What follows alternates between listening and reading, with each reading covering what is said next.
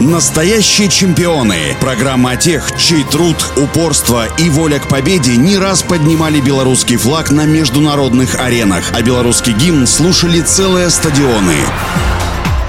Всем доброго дня, у микрофона Василий Данилов. Трагедия, скандал, неудача, так или почти так в свое время писали советские газеты об исходе олимпийского финала на 400 метров с барьерами в южнокорейском Сеуле. Белоруска Татьяна Ледовская, бежавшая впереди лучшей семерки конкуренток, отобранных после двух дней соперничества, на какое-то мгновение потеряла бдительность, и австралийка Дебби Флинтов Кинг увела золотую медаль. Огромная чаша Олимпийского стадиона в Сеуле, сплошь заполненная поклонниками королевы спорта, была Татьяне в диковинку. Гам болельщиков, нестроенное повизгивание труб и непривычное постукивание самодельных трещоток скорее завораживали и удивляли, нежели наводили тоску и вызывали трепет. Первый выход в большой спорт увенчался финалом, в котором на дебютантку не давлел груз будущих плановых медальных проблем. До этого Татьяна Ледовская имела в своем скудном зарубежном багаже лишь одну поездку на Всемирную универсиаду. Но тогда в югославском Загребе белоруска бежала не на барьерном 400-метровом круге, а на такой же гладкой 400-метровке. В том же 1987 году она только раз попробовала свои возможности на барьерных отрезках. Навыки крепко сбитой и напористой девушки оказались востребованными на чистых 400 метрах.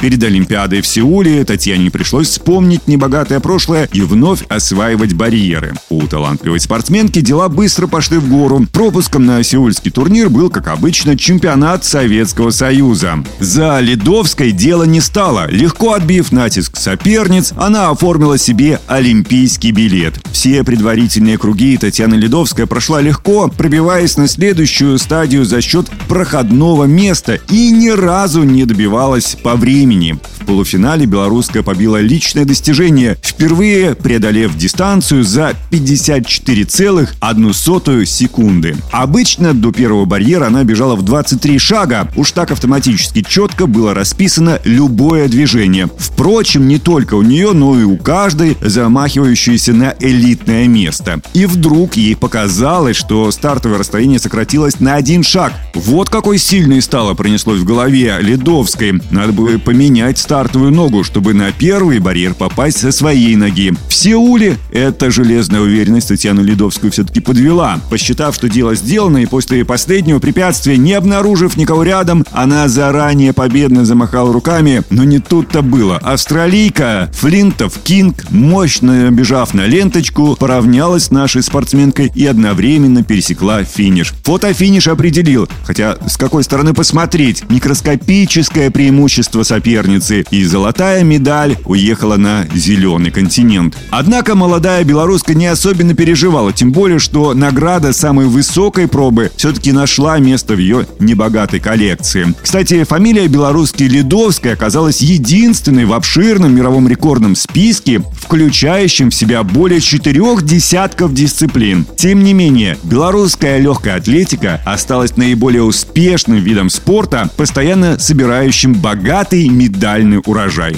А у меня на сегодня все. Желаю всем крепкого здоровья и побед во всех ваших делах и начинаниях. Настоящие чемпионы. Программа о тех, чей труд, упорство и воля к победе не раз поднимали белорусский флаг на международных аренах, а белорусский гимн слушали целые стадионы.